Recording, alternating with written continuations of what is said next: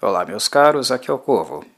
E volto para mais um episódio sobre as crônicas vampirescas, mais especificamente sobre o primeiro livro, Entrevista com o Vampiro, seguindo aquela ordem cronológica que eu havia adotado para fazer algumas comunicações, dar algumas impressões sobre tópicos específicos e pontos marcantes climáticos deste primeiro livro que Anne Rice escreveu e que se tornaria essa saga de grande sucesso na literatura não apenas norte-americana, mas também mundial.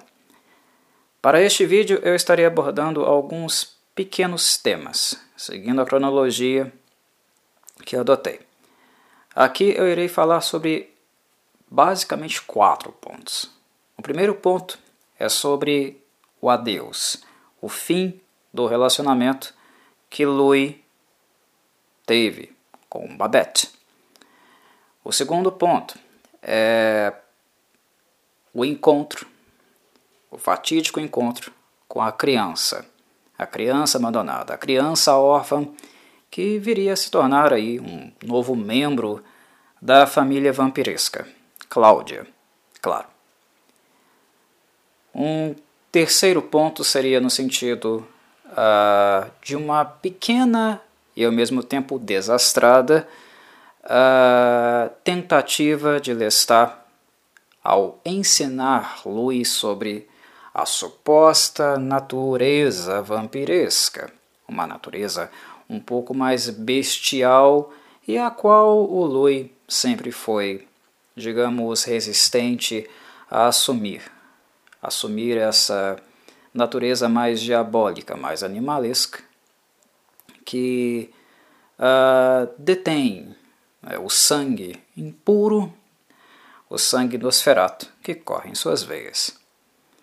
E o quarto e último ponto será sobre a tentativa desesperada da manutenção de um vínculo que já era um vínculo cansado, podre, digamos assim, entre os dois vampiros Lestat e Louis, devido à dinâmica muito agressiva e pouco elucidativa, e também não muito a fonte de inspiração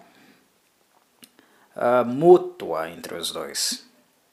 Uma relação que já vinha sendo desgastada há bastante tempo, muito em virtude das necessidades individuais de Louis e do fato de Lestat, por várias razões, muitas delas sintomáticas, muito relativas ao histórico do próprio Lestat, ele, enquanto seu mestre e seu tutor, não estava necessariamente suprindo essas necessidades, inclusive gerando também uma aversão muito grande no vampiro, agora já com alguns anos de bagagem, mas ainda do ponto de vista da consciência, do conhecimento que se pode haver sobre este estado de existência, ele ainda era muito verde e procurava algo que o levasse a um estado mais transcendente, a um estado mais imerso na essência do que é ser um vampiro de fato, mas algo para além do caráter bestial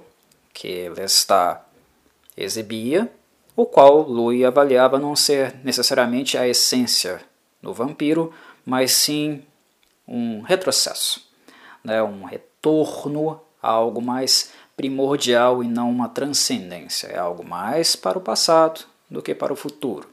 É algo mais animalesco do que propriamente a aquisição de um estado superior uh, de existência, né? de um ser supostamente transcendente que deveria ser o vampiro. Bem, então esses são os pontos que irão nortear aqui a minha discussão, a minha análise, a minha reflexão. Falemos então do primeiro aspecto, do rompimento da relação com Babette, que, embora tenha sido breve, foi significante para Louis, a ponto de marcá-lo e causar algumas consequências, alguns efeitos colaterais posteriores que vocês verão ao ler a obra. Bem, como nós já havíamos colocado anteriormente, a relação de Babette era uma relação como uma relação de tutoria, Louis aparecia para ela, não se revelava totalmente, mas deixava conselhos, meditações, levava Babette a um ponto onde ela poderia dar continuidade àquilo que Louis observava, sentia nela, que era uma certa impetuosidade, uma capacidade de ser mais do que uma mulher da época, uma mulher de época, deveria ser, o que despertava, de fato, um certo fascínio em Louis, porque ele mesmo, na sua condição de vampiro, numa condição a princípio transcendente à condição humana, uh, encontrava nessa pessoa, nessa mulher, alguém também que não se encaixava perfeitamente no molde, na condição dada de ser, no estereótipo social de sua época. Então ela via algo, ele via algo em Babette que a colocava uh, em um patamar, digamos, acima do senso comum, do status quo dos ditames culturais daquela época. Isso serviu e foi, por um certo tempo, uh, um alento para Louis, porque era o que ele procurava, entrar em contato com algo ou alguém cujo aspecto fosse um aspecto um pouco mais elevado, onde ele poderia ter alguma espécie de consolo ou até mesmo iluminação, para assim lidar, olhar para si mesmo e refletir, meditar acerca da sua própria condição, visto que o próprio mestre dele, Lestat, era alguém que mais lançava trevas e escuridão para o seu esclarecimento do que ajudava-o, de fato, a suprir o seu desejo de maior descoberta. O reencontro, no caso, né, e o que seria o último encontro de Eloy com Babette, se deu, como vocês acompanharam no tópico anterior, após um incêndio de Point do Lac, quando tudo, toda a propriedade, todos os bens materiais de Louis, que eram mais importantes para Lestat do que para ele propriamente falando, foram para o saco. Tudo foi destruído, eles perderam tudo. Uma grande perda para Lestat, que sente de fato né, uh, essa perda mais sensivelmente, visto que ele é um vampiro mais materialista, mais preso aos desejos e às demandas né, mais mundanas, mais humanas ainda, digamos assim. Algo pulsante em Lestat nesse sentido, algo que Louis já não, há muito tempo, já não comunga, já não busca, já não se move ou é incentivado a se mover buscando esse tipo de coisa. Louis procura um estado espiritual, um esclarecimento, o desejo dele, a fome dele é mais mental, é mais espiritual do que propriamente algo que faz com que ele rechace e até mesmo despreze Lestat pela sua trivialidade, né, pela sua limitação. Ele vê Lestat como um vampiro medíocre, né? Uh, medíocre no sentido mesmo de ser médio, né? Alguém médio, alguém que não tem nenhuma característica uh, sobressalente, muito interessante, acima da média, né? Alguém normal, alguém comum, o que, pelo fato de ser vampiro, já seria um contrassenso.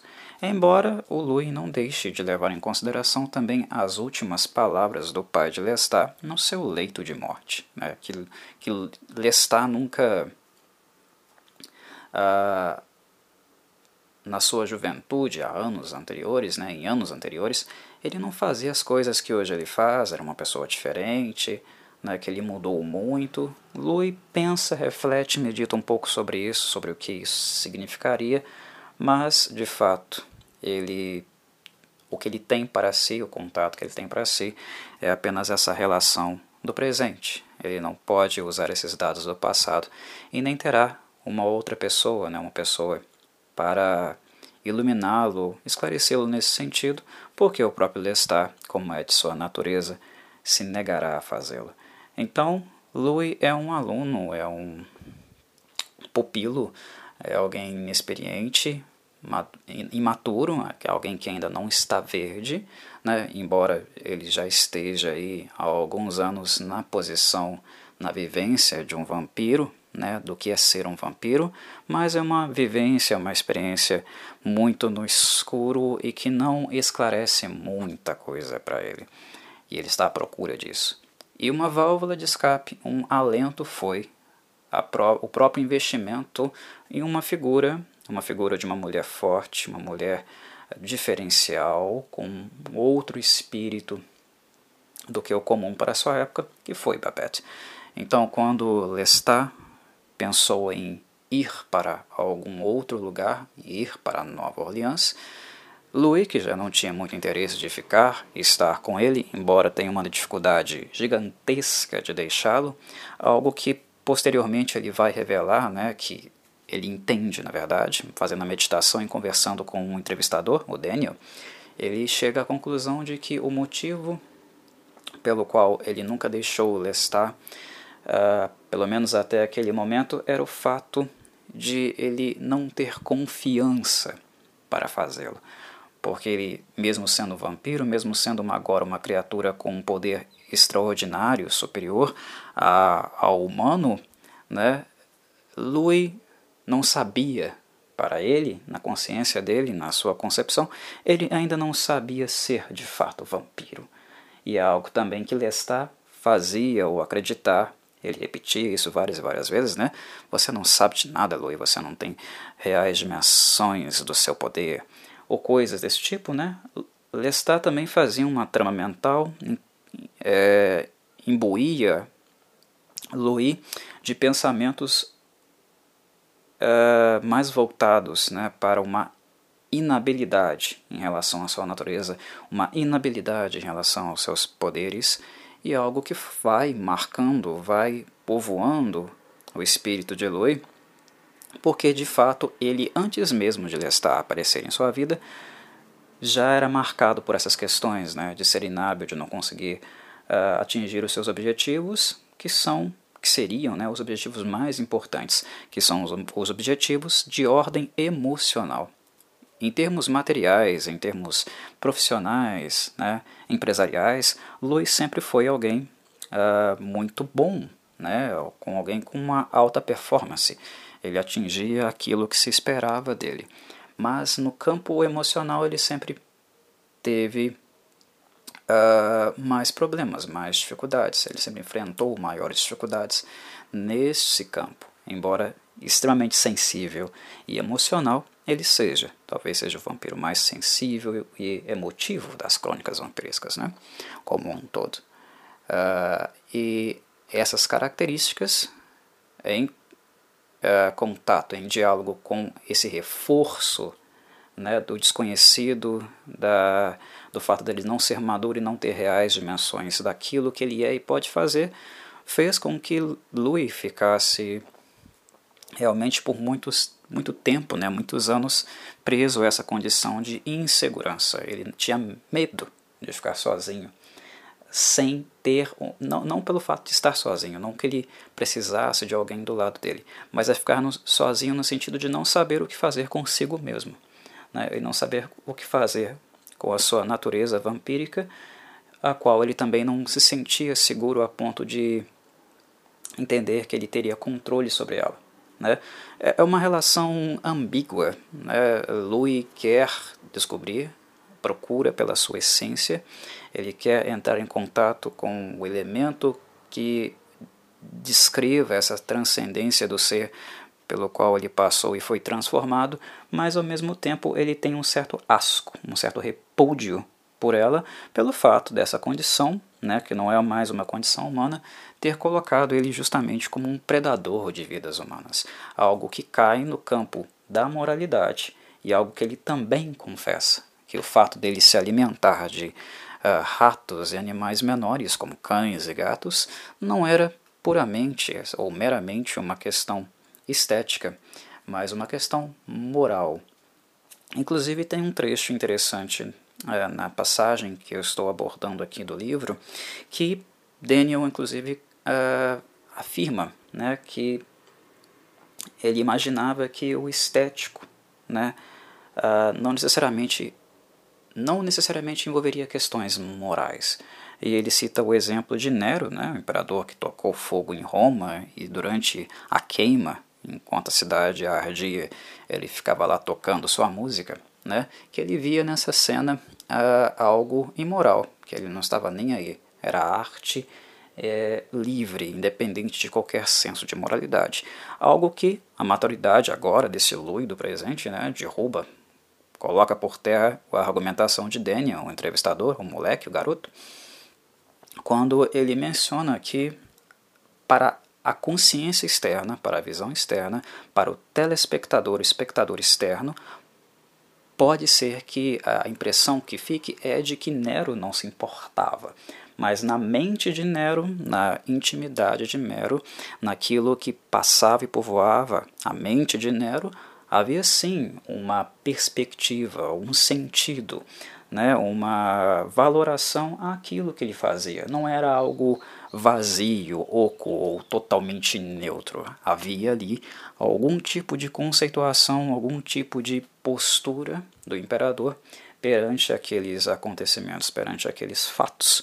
Né? Então não é a estética também para Lui, na visão de Lui, na explicação dele, não é algo que fica sem né, esse elemento da moralidade. Há uma valoração incumbida, né, até mesmo nas expressões artísticas.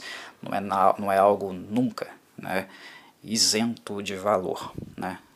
Então é uma, uma reflexão, né, um trato que vai sendo aqui apresentado no livro e também servindo de é, justificativas para o comportamento de Louis e também uh, dados que nos fazem refletir o porquê da aproximação da procura dele por Babette e por ter visto em Babette talvez uma válvula de escape, um contato com um ser que, embora humano, era um ser diferente que se movia diferentemente na sociedade. A Babette ela conseguiu né, é, reerguer a fazenda dos Frenier, ela conseguiu salvar o patrimônio sozinha, né, o patrimônio da família, né, reergueu a fazenda, casou-se novamente e Louis via nela, nessa figura né, totalmente ímpar para a sua época, porque as mulheres não tinham, não ocupavam essa postura social na época, né, uh, alguém muito diferente, alguém a a qual ele poderia se inspirar e ocupar. Mas esse retorno para Babette é, revelou algo também bastante interessante do ponto de vista psicológico da relação entre os dois. Louis acreditava que ele realmente estivesse num lugar de anjo, né? E inclu inclusive isso é interessante porque ele nunca se incomodou com esse lugar é, no qual supostamente ele, ele era colocado, né? Aquele que aconselha, aquele que ajuda, aquele que intercede e não se revela ao mesmo tempo uh, para Babette. É quase como uma expressão né, do anjo bíblico, né, de, uma, de um ser de luz, um ser que você não vê, mas que comunica a, a você alguma coisa, intercede por você e te orienta. É interessante como Lui não é avesso a, a estar nesse lugar. Mas quando ele é colocado no lugar de demônio, isso o afeta profundamente. É algo interessante de pensar, né? de movimentar nesse sentido, tendo como referência essa maneira como Louis reage a esses lugares e idealizações que faz, que foi feito por Babette né, em relação a ele. Mas a princípio ele achava que a relação com Babette se daria nesse sentido, que ele seria um orientador, alguém que a ajudava, o que de fato ele ajudou e fez por bastante tempo. Mas as coisas se revelam não tão simples assim, na medida em que, ao pedir ajuda para Babette, ao solicitar um quarto, ela o atende, mas é, é visto, é perceptível na narrativa, no, no decorrer da história, como Annie Rice coloca uh, que mentalmente, psicologicamente, Babette não tinha tanta certeza assim da natureza uh, de Louis. Né? O fato dele se esconder, o fato dele não se revelar totalmente, isso também seriam elementos né, que nós poderíamos pensar que trariam, de alguma forma, a desconfiança. Né? Uh, isso é possível de pensar. Né? Mas uma coisa que também se une a isso é, é o fato dos rumores, né, das notícias e várias questões envolvendo o Ponte do Lac, né, que teve vários, várias mortes, né, vários assassinatos, escravos sendo mortos, essas coisas, esses bochichos correm por aí. Né, e a New Orleans da época, de época era uma cidade ao mesmo tempo, como eu havia colocado né, em tópicos anteriores, é, plural no sentido cultural, mas também dada a, a superstição, né, as religiosidades e várias coisas desse tipo. E Babette sempre foi uma mulher, sempre foi uma figura muito religiosa. Né? E em algum momento a dúvida, o questionamento bate e pega. E é justamente por via da religiosidade que a relação entre ela, Babette e Louis, vai se findar. E isso é um pouco traumático para o Louis porque é algo que o faz remeter a uma relação anterior que também terminou de forma trágica. Sim, eu estou falando da relação dele com o irmão. Né? Foi também por essa via que as coisas ficaram um pouco complicadas né? e tá, terminaram mesmo de forma trágica para o Louis. Foi também por via do dogmatismo, foi por via da religiosidade. Né? Embora Babette fosse uma mulher moralmente muito superior às demais na época, o que faz com que Louis confesse que sim, ele se apaixonou por ela, ele tinha um amor por ela, né? Uh, embora ele não expresse esse amor, não diga para Daniel que, que se tratasse de um amor unicamente é, carnal, né? ele não era apenas movido pelas características físicas dela, mas também mais pela, pelo espírito forte que ela possuía, quando entra na dimensão do, do metafísico, né, do religioso, uh, as coisas passam a desandar, porque a natureza de Eloy em si é uma natureza antagônica, né, uma natureza que, uh, diante dos dogmas que estão em questão, é, é uma natureza impura. E é justamente isso que Babette, ao ter um pouquinho mais de consciência, um pouquinho mais de informação sobre o que estava realmente acontecendo na região, nas fazendas, em Ponte do Lac ali, uh, ela começa a questionar, começa a ligar uma coisa na outra e é aí justamente aí que a dimensão né, da, da figura do anjo, né, a representação do divino, do angelical, que possivelmente ela colocou Lu em alguns momentos, vai se diluindo, vai se tornando cada vez mais e mais questionável, mais frágil. Né? E aí uh, quebra-se né, aquela conexão que Lui tinha com ela. E é justamente esse o ponto marcante da ruptura entre os dois personagens. Aquela conexão que o acreditava sentir e ter por uma pessoa, depois de muitos e muitos anos de profunda solidão e uh, uma solidão que também não é apenas física, como eu coloquei, né? Além de física, ela também psicológica, porque ele não vê e não lida com ninguém com quem ele, se com que ele possa minimamente se identificar, é nesse momento que a coisa ali é rompida. Louis, na postura de conselheiro, daquele que intercede por Babette, é, como ele mesmo coloca, né, ele sentia como se colocasse a mão por cima da dela e a conduzisse em direção ao caminho. E havia essa conexão, esse toque, algo que aproximava os dois quando a cortina da religiosidade, do dogma, né, da crença no divino, cai sob os olhos de Babette, essa conexão é rompida, né, ela é fatalmente rompida. E quando ela se rompe, Louis percebe o efeito novamente do dogmatismo, do fanatismo, da cegueira causada pela, pelo olhar religioso, porque é um, é um olhar que não faz críticas. Né? É um olhar que apenas reforça é, elementos do dogma, da elementos da fé. A fé é inquestionável. Para todo dogmático, a fé é inquestionável. Aquilo que você não critica é aquilo que você não necessariamente reflete em sentido de procurar por, por suas inconsistências. Por mais que Lui tenha feito várias e várias coisas por ela, intercedido por ela, inclusive ela ataca o Lui né, por chamá-lo de diabo, considerá-lo agora, agora não um anjo, mas o diabo. Ela tenta incendiar Lui, Lestal salva e quase mata ela, né? Lui intercede por ela novamente. E antes de ir embora, Lui ainda fala, né? Lembre-se, aquele que você está chamando de diabo não apenas ajudou com conselhos e tal, mas também aqui salvou a sua vida. Né? Mesmo ele fazendo várias e várias tentativas de uh, estreitar novamente esse laço em virtude da, dos, desses elementos prévios, e mais esse, salvar a vida dela aqui, né, ele percebe que já há um véu ali entre ele e ela. É um véu que não se romperá. Né? E é o, o véu da religiosidade. E ela o chama de diabo, de maligno. O que essas coisas remetem? Remetem à experiência traumática de Louis, né? Pouco antes de se tornar vampiro. Exatamente, revive, faz com que ele reviva psiquicamente a experiência traumática que ele teve com o irmão, que também o excomungou, em virtude da sua negação né, de atender os desejos absurdos e fanáticos dele, e depois se suicidou.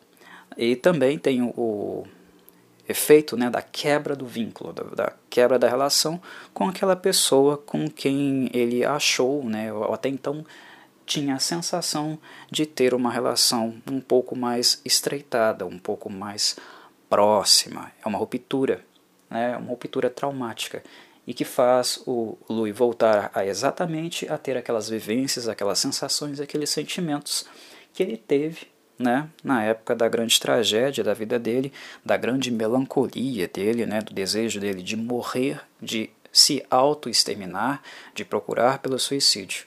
E depois de Babette, depois desse rompimento de Babette, tudo isso volta à tona. E volta à tona de maneira muito forte. Louis quer morrer novamente. Louis, as sensações, os sentimentos que ele tem são uh, de um momento, né, de acontecimentos recentes, mas velhos. É um mofo, né? É algo que ficou embaixo do tapete por muito e muito tempo e agora voltou. Porque é um ponto da vida dele, é algo que ele ainda não resolveu. Ele ainda não conseguiu superar essa questão. E o relacionamento com Babette faz com que essas coisas voltam, é, voltem à tona, né? Fiquem novamente na sua epiderme.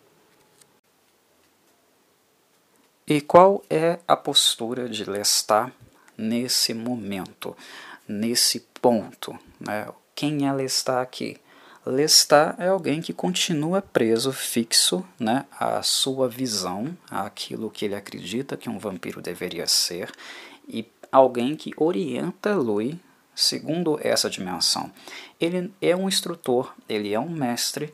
Louis, inclusive, uh, se atenta a isso, né, de como durante os anos que ele passou com Lestat, ele estava muito realmente enclausurado, né, uh, abaixo, sob o seu ditame, sobre aquilo que ele falava, aquilo que ele pregava, e como a relação entre um vampiro e outro, né, como um pupilo e um mestre, às vezes, em muitos momentos, ela ganha contornos de escravidão. Isso ele inclusive chega à conclusão quando ele ameaça abandonar Lestat, deixar Lestat, e ele fala que havia muitos lugares no mundo que ele não poderia ir, que os vampiros tinham um comportamento mais solitário, não de companhia, era um comportamento mais narcisista, predatório, como ele mesmo possui. um, é, tentativas né, de fazer com que Louis não o deixe, mas falando, dando informações realmente é, procedentes né, em relação aos demais vampiros do mundo e como ele poderia ser destruído por outros vampiros simplesmente por ele ser um vampiro atípico a todos eles, porque ele ainda mantém aquilo que era a essência dele no momento que ele foi transformado, né? a melancolia, né? a desesperança, o desejo de punição né, de se punir, né, se tornar maligno por, acreditar que aquilo seria uma punição adequada uh, pela culpa que ele sentia por aquilo que, aconteceu uh, em relação ao irmão dele. Algo que não era culpa dele, mas esse é Louis. Né? Louis se culpa por, por tudo. Uh, inclusive ele vai se culpar, ele se culpa aqui também pelo, pelo fim do relacionamento com Babette. O fato de ela chamar ele de diabo, de excomungá-lo, né, colocar toda a marca pejorativa, né, o rótulo, o estigma sobre ele, não faz com que Louis reflita que o problema também passava por Babette, mas é algo que apenas reafirma para ele que ele é o problema. né, e ele novamente veste a carapuça, né, uma carapuça que ele não precisaria vestir totalmente, né, uh, mas ele veste, ele toma a culpa por tudo novamente, né, se vê como maligno, e todo o problema, todo o sintoma aflora novamente. Um, Lestat quer que ele de fato né, aceite uh, totalmente essa carapuça, porque Lestat entende o vampirismo como uma, uma postura, né, um comportamento, uma maneira de existência predatória. Né? Os humanos passaram a ser gado, né, e é isso que eles são dos vampiros. Inclusive, Lestat dá exemplos né, muito cruéis, né, muito, ele leva a morte, o desespero, o terror humano de maneiras de maneiras muito lúdicas, né? Ele brinca com isso, ele até mesmo encara essas coisas em tom zombatório para tentar naturalizar essas coisas para Lui, mostrar que para ele essas coisas são coisas naturais e que não deveriam estar é, sendo uh, perpassadas né, por um, uma moralidade que é a moralidade humana, o que para Lui é algo desprezível, né? Porque ele sempre reafirma, ele reafirma isso várias vezes, né, que o fato de morrer e renascer como um vampiro foi o que de fato fez com que ele finalmente compreendesse o que era a vida. Estar morto fez com que ele entendesse o que era a vida e a partir disso desse mais valor à vida, à vida humana. E por isso ele não se alimenta de humanos ou tenta evitar o máximo possível se alimentar de humanos. Esse é Lui, essa é a beleza de Lui. Ao estar morto, ele compreende o valor da vida. Ele passa a valorizar a vida mais do que tudo. Né? Então, quando ele vê Lestat brincando com a vida, sugando a vida, de maneira caricatural, né, uh, monstruosa, né, como ele sempre o, fa o faz, né, banalizando essas coisas, isso faz com que Louis tenha cada vez mais ódio, asco, ressentimento por Lestat. E principalmente né, uh, se purgue também pelo fato de ser pupilo de uma criatura tão, ali para ele, né, na sua concepção, na sua visão asquerosa como Lestat, que é alguém que transcendeu de uma condição humana para outra, mas que fez um caminho reverso, né, ele regrediu ao invés de é, evoluir, ele regrediu, ele se tornou alguém animalesco, né, e que ele, ele discorda totalmente da posição, da postura de Lestat no campo moral também. Né? Uh, para Lestat, o mal é um ponto de vista. Louis jamais diria algo assim. E Louis jamais se comportaria eticamente uh, nesse sentido, né? porque é uma banalidade do mal a qual Louis se nega a vestir, Louis se nega a dividir com Lestat. Há algo no comportamento de Lestat que acredito que nós precisamos fazer um parêntese, porque há um elemento aqui que nós podemos verificar e dar esse mérito a ele que é de fato um movimento instrucional, que é mostrar para Louis que a relação que ele teve com Babette, ela acabou entrando num domínio que é um domínio da idealização. Louis idealizou, idealizou realmente uma relação com Babette, pintou essa relação num espectro, numa dimensão que transcendeu a realidade, o que ela de fato era.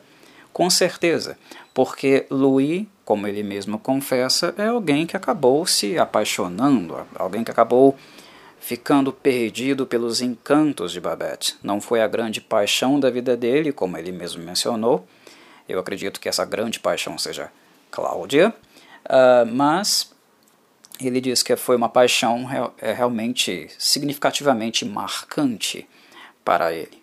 Né? Uh, e Lestat tem esse papel de mostrar, desmistificar a relação que ele teve com Babette, mostrando que, em certo aspecto, a paixão, né, o fato de ele ter deixado se levar e aceitar com muita gratidão e até facilidade o papel de anjo nos momentos mais positivos, digamos, dessa relação com ela, uh, era algo que estava cheio ali, né, imbuído, permeado por uma certa idealização. Né?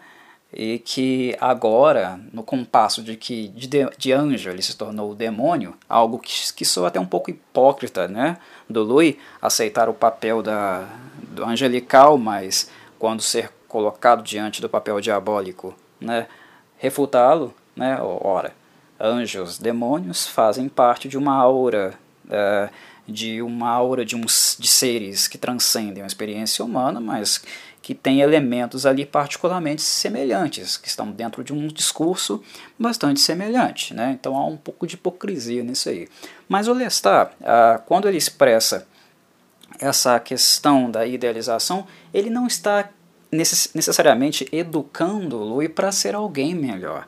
Ele está educando o Louis, na verdade eu creio que ele está impondo ao Louis uma percepção, né, uma conduta moral e de mundo cuja leitura, né, o discurso, o que seria o ideal, o certo para um vampiro é aquilo que o Lestat acha que deveria ser.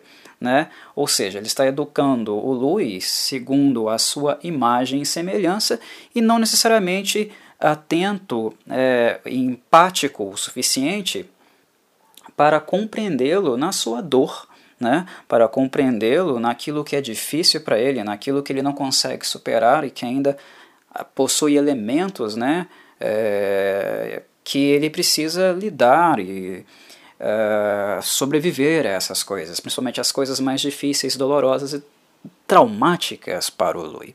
Né? Então é algo narcisista do Lestat. E eu acredito que essa expressão do Lestat, essas investidas no Lestat, do Lestat para o Louis, que inclusive tem traços sádicos, né, que são representados justamente pelo terceiro ponto que eu enumerei na minha introdução, que é no episódio com as prostitutas, né, que após Lestat é, ter encontrado Louis com Cláudia nos braços, sugando a Cláudia, que é justamente o segundo ponto que eu enumerei na introdução, a, aquela representação, aquilo que ele estava fazendo ali, né, Inclusive o Louis pergunta: para que você está fazendo isso, Lestar? Qual o motivo de fazer isso? Por que você é cruel desse jeito? Tem traços sádicos. Tem traços sádicos. É uma maneira, né, a maneira que o Lestat se encontra de se mostrar, de se reafirmar e tentar de alguma forma manter o Louis por perto, lidar com os seus próprios problemas, com suas próprias emoções e coisas mal resolvidas uh, dele, né? Que é justamente o fato de ficar é, sozinho, abandonado, né? que é um assunto muito é, recorrente para o Lestat e que nós veremos só futuramente é, no livro seguinte, quando ele dá a sua versão dos fatos. Né? Quando ele coloca a sua própria história, e nós temos lá o, a questão com a Gabriele, né? E inclusive outras prévias né? de abandono, né? situações em que ele fica sozinho. Inclusive há alguma coisa, há uma coisa sintomática na relação entre Lestat e Louis, que é a maneira também como o próprio Lestat foi iniciado, né, foi abraçado pelas trevas através do seu mestre, do seu mestre vampiro. Ele também não teve muita instrução. Então ele sempre apela pela, pela, para um aspecto, né, para uma expressão um pouco mais animalesca dos vampiros, no sentido de tentar fazer com que Louis abrace esse aspecto mais de maneira mais contundente e deixe de sofrer por isso, talvez. É, desfrute o gozo pelo sangue e pela morte, como o próprio Lestat tem. O Lestat é um vampiro cruel e tem traços sádicos, né? Ele quer isso para o Louis, porque ele preza pelo Louis, ele, preza, ele preza também pela presença do Louis, né? Ele não quer ficar sozinho, há um ponto aí narcísico em questão, tem um narcisismo aí envolvido, ele está aqui em questão, mas também há um, um uma valoração, né, uma ele preza pelo Lui, né, ele, ele se interessa pelo Lui. E é um pouco sintomático isso, porque ele não quer ficar sozinho, ele já gosta do Lui, os anos de convivência, embora tenham sido anos de eh, extremo, eh, digamos, raiva, desprezo, eh, conflitos né, constantes entre os dois, mas isso, isso não quer dizer que de alguma forma o Lestat não tenha gostado do Louis, não tenha se aproximado dele também. E há aspectos no Lui que são aspectos que fazem dele o vampiro tão singular que ele é, que é justamente essa melancolia né, que ele reteve no momento da sua transformação, no momento em que ele abraçou as trevas, esse aspecto humano, né, essas, esse sentimentalismo, né, sem querer pejorar aqui, longe disso, que ele mantém que man e faz dele né, um vampiro realmente bonito, só que o Lestat ainda não se dá conta disso, de que aquilo que realmente o, a, o atrai pa, para o Louis, que deixa o Louis sob seus olhos, faz que o, que o Louis seja uma pessoa, um vampiro interessante para ele, são essas car características singulares que, caso o Louis abrace as trevas, se entregue a ela da maneira como o Lestat quer, ele vai perder isso. Ele vai deixar de ser o Lui. E é algo que o Lui, nesse ponto, compreende um pouco melhor do que Lestat, embora ele não conheça as motivações do Lestat, porque o Lestat nunca se abriu para ele, nunca contou para ele a sua verdadeira história né, e o porquê dele ter se transformado nisso que ele se transformou. Quando o pai do Lestat afirma para o Lui que ele não era assim, né, lá no seu leito de morte, confessando uh, seus pecados para ele, pedindo perdão, achando que o Louis era o Lestat, né, o, o Louis não tem acesso a esse processo. É o que falta para ele. Né? Uh, mas tem alguma coisa ali. Né? Então é uma dinâmica bastante interessante. Esse retorno do trauma, né, da, da culpa do Louis, tudo isso ser aflorado, fez com que caíssemos né, justamente no segundo ponto que eu enumerei na minha introdução, que é o abraço, né? na verdade, o assassinato de Cláudia, é, que é uma das cenas mais dolorosas, né? penantes é, do livro em si. Para mim, é a mais marcante. É o encontro, não é nem a mordida, né? não é nem o fato de Cláudia ser transformada, mas o encontro com a criança naquela situação. Né? vivenciando aquelas coisas, na, naquele tipo de situação. É uma coisa que pessoalmente me destrói como um ser humano, corta meu coração, e independente se eu vejo essa cena no cinema, pelo filme, ou se eu volto a lê-la, independente de quantas vezes eu já li esse livro, volto a lê-la na literatura, é sempre uma cena que corta, parte o meu coração, porque é uma situação desesperadora. É uma criança, uma inocente ali vários e vários dias, com a mãe morta no quarto, claramente abandonado pelos pais, pelo, pelo pai dela, né? Uh, que ele não retornou para buscá-la, ou retornou para buscar a mãe. A mala dela já estava pronta para ir embora, só que a, a doença tomou a mãe primeiro, e ela estava ali toda inocente, ainda sem conhecer realmente o significado de vida, de morte, diferenciar uma coisa da outra. Nos seus cinco anos, mais ou menos, de idade, inexperiente, completamente uh, desprotegida, né, e ela está ali chorando, chorando, chorando há dias. Né? Tanto que o Louis percebe que ela chora tanto que ela já está próxima até mesmo da exaustão. O encontro com Cláudia se dá no momento onde Lu está completamente faminto né, por sangue. Ele não bebe há muito tempo, o sangue que ele bebe não é suficiente para saciar a sua sede, ele se nega a se alimentar de humanos e ao mesmo tempo todo aquele sintoma, tudo aquilo que emergiu na decepção, né, na, no conflito com Babette, o fato de ter sido esfregado novamente ah, para ele que ele era o diabo, e uma culpa, né, um desejo de autopunição que ele mesmo incorpora, que o motivou inclusive a ser abraçado pelas trevas, a ser transformado em vampiro, tudo isso retorna. E a confusão entre ser ou não ser um demônio, eu sou um demônio de fato, eu estou aqui mordendo essa menina, é, interessado em tomá-la, mas ao mesmo tempo sinto pena por ela, sinto compaixão. O que, que é isso? Esse conflito interno leva a, uma, essa cena, que é uma das cenas mais uh, absurdas né? e traumáticas, eu acredito, mais uh, cruéis, eu poderia dizer, uma das cenas mais macabras né? e totalmente desoladoras da obra. Uh, das crônicas vampirescas como um todo, eu acho. Eu acho que nenhuma cena, nenhum momento das crônicas vampirescas me marcou tão uh, a ponto de me lamuriar, né? como essa cena. Ela é muito pesada, ela é muito descritiva.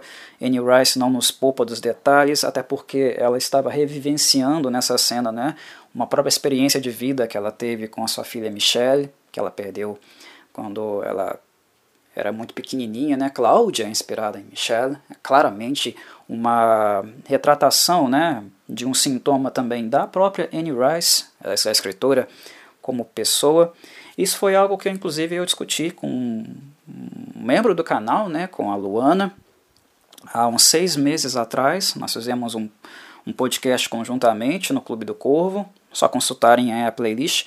Uh, o vídeo chama Entrevista com o Vampiro, Cláudia, Mulher em, presa em corpo de menina, onde nós dois nós discutimos muito esse, esse aspecto, né, esse momento da obra. Se vocês ficarem curiosos para mergulhar um pouco com a gente, é, ir mais a fundo sobre esses aspectos, revisitem esse vídeo aí, que é um momento que nós tiramos para realmente é, colocar nossas visões e fa fazermos uma interpretação desse momento de fato. Mas é um momento muito muito pesado, né? Um, um, há muita dor, há muito luto, né? E um momento que reflete as próprias experiências é, pessoais de vida da escritora, né? E não há altruísmo aqui, né? O Louis e o Lestat são vilões, eles são algozes dessa pobre criatura que já estava sendo totalmente uh, destruída, violentada e agredida pela vida. Né? Ali, pequena, inocente, ela foi assassinada. Né? Ela não foi salva pelo Louis, né? ela foi assassinada pelo Louis. E uma das coisas também que eu acho que faz com que finalmente, né, com esse pecado, com essa, com essa crueldade imperdoável né, uh, que ele cometeu, eu pessoalmente não perdoo o Louis por isso, embora a Cláudia possa ter uma futuramente uma uh, experiência diferente. Eu entendo o sofrimento do Louis, né? eu entendo o que levou, o que o conduziu a fazer isso, mas ao mesmo tempo não tiro a responsabilidade dele por ter feito. Né? por não ter tratado das, dos seus traumas, das suas chagas, quando teve oportunidade no decorrer dos anos, algo que fez com que a bomba explodisse aqui agora, né? Mesmo assim, né, é, é, é, é, eu mesmo entendendo é algo que eu acho pesado, né, tirar a responsabilidade dele nesse ato bárbaro.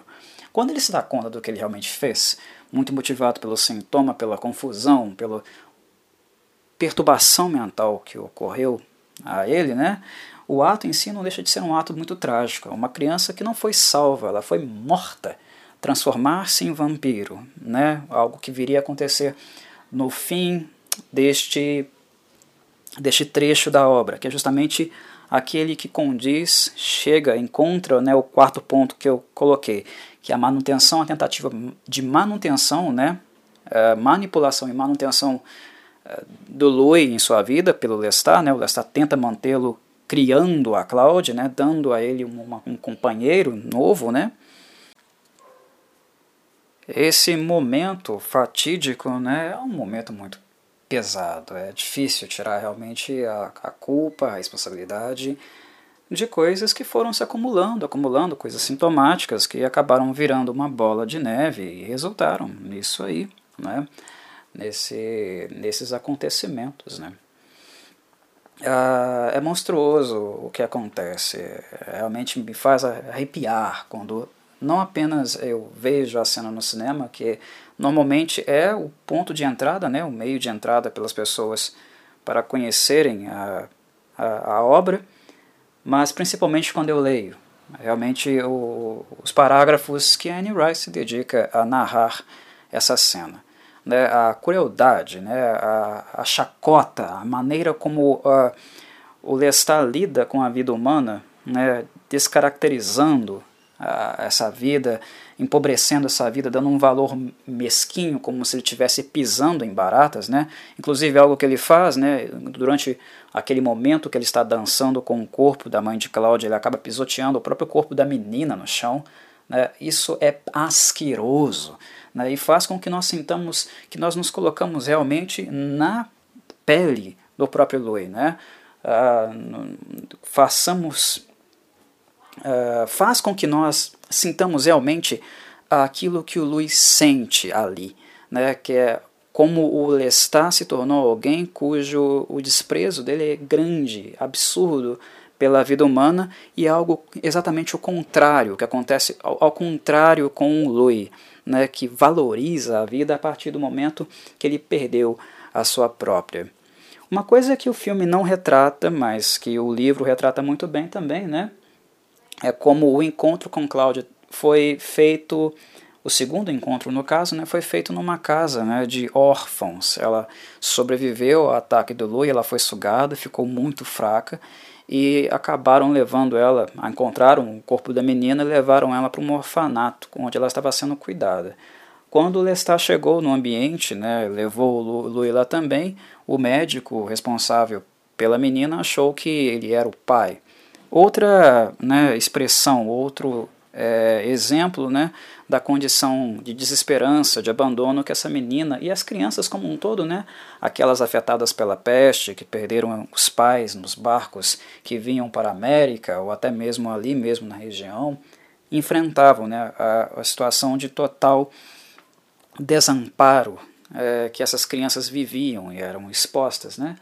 Isso tudo fica novamente ali representado. E, eles, e a menina novamente, principalmente por por Lestat, né, é tomada para ser feito de objeto, para atender um, uma ação, não uma ação humana, não uma ação altruísta, mas ser usada como um mecanismo de manter Louis próximo dele, visto que Louis já ameaçava e agora possuía mais do que elementos é, significativos, sólidos, para finalmente abandonar né, a, a covardia que ele tinha é, de se afastar de Lestat, de procurar um outro destino, de procurar uma nova direção para sua vida sem ele, sem essa figura que menospreza a vida humana e trata a, a vida, né, os seres, as suas histórias particulares, toda, tudo aquilo que é único na, na vida, nos seres, como se fosse algo a ser pisoteado, a ser zombado. Né? ele teria elementos para isso e Lestat vê na figura de Cláudia, no momento em que Louis foi finalmente, digamos, diabólico, né, algo que ele tentava se conter e evitar durante vários e vários anos, ele vê nisso uma oportunidade de objetificar, né, a criança vai ser usada, de usar Cláudia para manter aquilo que ele não quer perder, aquilo que ele pelas uh, atitudes, né, pela forma de se manifestar e se expressar, dá a entender que não liga, mas que sim, ele preza muito e tem um medo absurdo de ser abandonado, de ficar sozinho novamente. Sintomaticamente, o trauma de Lestat também vai uh, preencher, né, vai ocupar um espaço muito grande na vida dessa criança que está ali sendo usada, né, como um, deposi, um depósito, né, alguém que está sendo um depósito dos traumas, uh, primeiro de Louis, que praticamente a assassina, né, e depois de Lestat como um mecanismo, né, uma forma de manter Louis em sua vida, já que as ameaças dele estão se tornando mais sólidas e possivelmente iriam se realizar. Cláudia, uma criança de 5 anos, cuja mãe estava falecida há vários dias, putrefando naquele quarto, uma criança que não sabia a diferença entre vida e morte, que pediu pelo amor de Deus para aquele estranho que entrava em seu quarto ajudá-la a acordar a mãe e levá-los até o barco que iria afastá-las da peste e daria uma nova vida para ela, para ela e para a mãe. Essa criança inocente, assassinada pelos dois, nasce para as trevas, nasce para a vida vampiresca, para a vida vampírica, como um depósito, um depósito né? alguém que, cuja sua função é depósito, depósito, ser depósito, ser local de depósito da, dos sintomas mal resolvidos, dos traumas mal resolvidos, tanto de Louis, que a toma, né, uma toma em um período sintomático, a morte quase leva a menina a óbito e posteriormente né, ela também é depósito novamente de mais sintomas é, que são sintomas de Lestat e sua insegurança, seu medo de ser abandonado e ficar sozinho, de não ser amado, de não ser cultuado, né? novamente usando ela como um objeto, né? um mecanismo para manter Louis é, próximo dele, tentar constituir ali uma família um pouco torta, né? ou muito torta, que traria consequentemente mais e mais sintomas, faria aflorar outros problemas muito piores, né, posteriormente, algo que nós vamos acompanhar na série, acompanhar no livro quando passar por esses pontos. Estarei falando um pouco melhor, mais aprofundadamente também sobre esse, esses pontos. E uma coisa que eu acho que é importante não é, esquecerem, aqueles que estão lendo, acompanhando também as minhas narrativas e impressões, é que nós tenhamos também consciência de um ponto que Annie Rice aborda nesse trecho do livro quando ele fala na resistência que Cláudia tem a morrer. Quando Louis a, a né, ele não a mata, mas não é necessariamente porque Louis não a sugou muito, é porque a criança é, lutava para viver. E, e, e, isso é perceptível no momento que a Annie Rice descreve, né, quando é, Louis tem a sensação de é, ouvir o coração dela batendo, a sensação que ele tem ao, é, quando o sangue é, percorre, o sangue dela percorre seu corpo, como a menina resiste, como a menina, a menina luta. Né? O tônus vital de Cláudia é muito grande. Na segunda vez que a menina é abraçada, né, na segunda vez que ela é tomada para as trevas, que ela é sugada, né, uh, isso volta a se repetir. Cláudia tem um tônus muito gigantesco, né? e isso também é um traço da personagem, um traço que é marcante e que também será recorrente na personagem.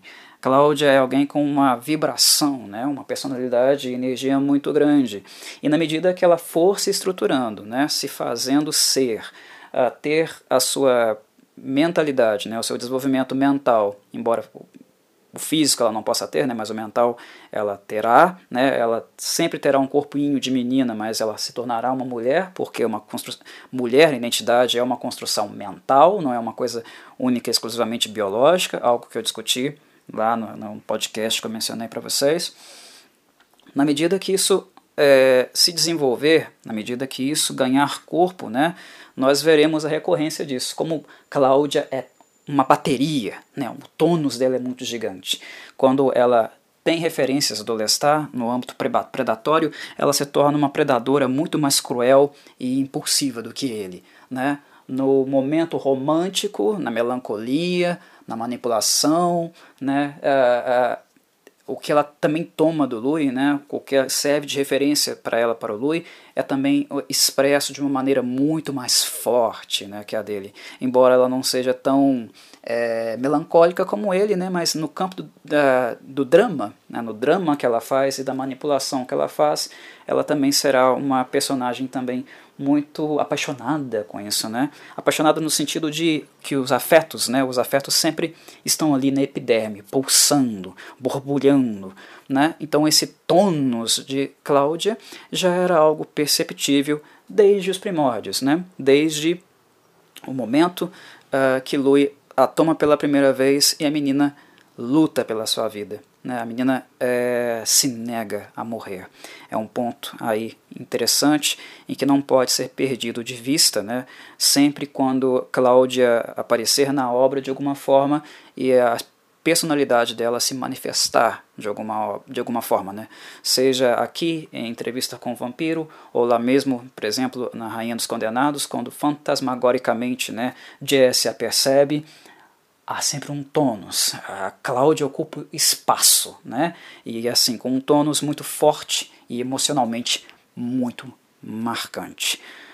Creio que eu me estendi, creio que eu falei demais e eu vou parar por aqui essa, esse podcast sobre as crônicas e em breve eu voltarei, darei continuidade, falarei um pouco mais sobre ela no futuro vídeo do canal. Um abraço, meus caros, obrigado àqueles que novamente me ouviram e até breve.